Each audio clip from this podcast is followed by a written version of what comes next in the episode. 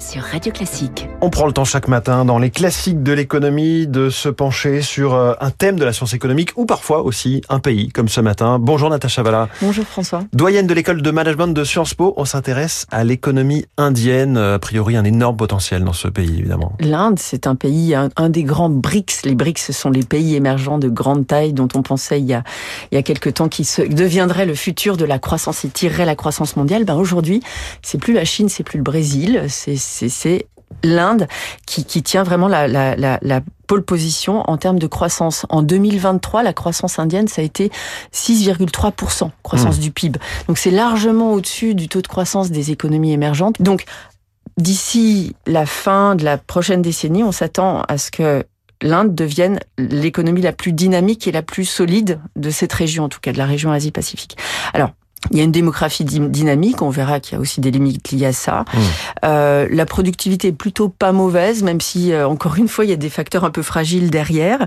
Euh, et puis, euh, le, dans, dans, dans, les années récentes, il y a eu une transformation, et tout ce que je vous dis, c'est soumis à paradoxe. Hein. On va creuser un peu, et quand on creuse, en Inde, c'est, les, les, choses sont un peu... Il y a, il y a, il y a un socle un peu friable dessous, mais quand même, euh, il y avait tellement de, de freins dans l'économie indienne, la corruption, l'incertitude, la fermeture, les programmes d'ouverture, notamment depuis 2014, portent leurs fruits de façon un petit peu miraculeuse. Mhm. Et voilà, aujourd'hui, l'Inde, c'est quand même un pays où il y a eu un développement très rapide, en tout cas euh, euh, spectaculaire depuis les années 2010. Si vous prenez des indicateurs comme par exemple les heures d'électricité auxquelles ont accès les ménages indiens. Ah Donc voilà, le pays se développe. Et avec ce développement, a une performance économique euh, assez solide. On sait, on imagine les fragilités de l'Inde. Quelles sont-elles? Mais oui, alors les fragilités de l'Inde, on l'a vu à travers certains scandales qui, qui, ont, qui ont émergé ces derniers temps. Mais premier problème de l'Inde, c'est un problème de gouvernance. L'Inde, on sait que c'est une démocratie, donc ça nous plaît d'avoir ce régime politique-là, mais c'est une démocratie qui reste encore, malgré tout, encore assez corrompue. Mmh. Euh, le secteur privé est hyper opaque, c'est-à-dire qu'on ne sait pas trop comment ces entreprises fonctionnent. Elles vont, pour certaines, de façon euh, très individuelle, euh, euh, exercer à l'étranger et bâtir des fortunes. Mais bon, voilà, on a vu le scandale à Dany euh, en début mhm. d'année dernière. Ça a été un peu un symbole de cette de, de cette mouvance de la gouvernance. jusqu'au Premier ministre. Exactement. Donc ça a été quelque chose de mhm. très très très ancré dans le système politique. Euh, Deuxième point, c'est un pays très avancé technologiquement, on le sait, y compris dans la fourniture de services de assez assez haut de gamme, mais il y a un déficit de compétitivité en Inde. Euh, c'est-à-dire que l'Inde, il y a un déficit de la balance commerciale chronique. Pourquoi? Parce qu'il y a une espèce de concentration sur un protectionnisme assez mal placé dans notre époque, qui alors aujourd'hui ça revient un petit peu au goût du jour, mais voilà, ça porte le pays, ça retire le pays des, des, des circuits internationaux et donc peu de compétitivité. Et troisième point, au niveau du système éducatif, il y a beaucoup d'inégalités, les femmes sont complètement absentes, euh, voilà, il y a des gros gros problèmes et des fruits très bas qu'on pourrait cueillir pour améliorer les choses.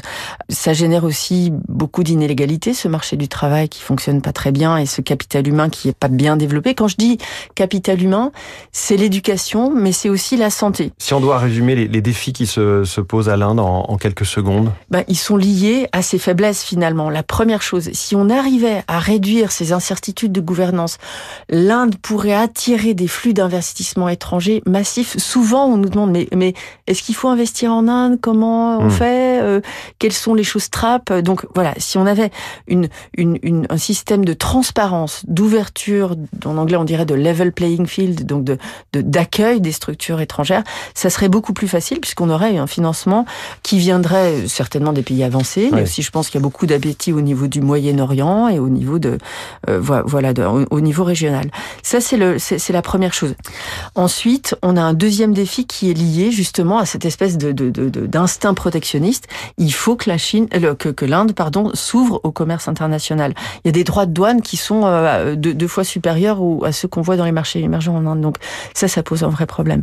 C'est une opportunité aujourd'hui pour l'Inde parce que on voit qu'on a besoin d'un substitut à la Chine et l'Inde pourrait devenir le plus un de la hmm. Chine dans son rôle dans le commerce international. On le voit pas mal en ce moment. Et le dernier sujet, ce serait le capital humain Voilà, dividende démographique. On sait que la démographie indienne est très favorable. On peut avoir encore cette force. Le ratio de dépendance est faible. Donc il y a quelques années, voire décennies, qui seront favorables à l'Inde si on a une bonne euh, éducation. L'Inde ce matin et ses défis pour cette économie indienne. Merci beaucoup, Natacha.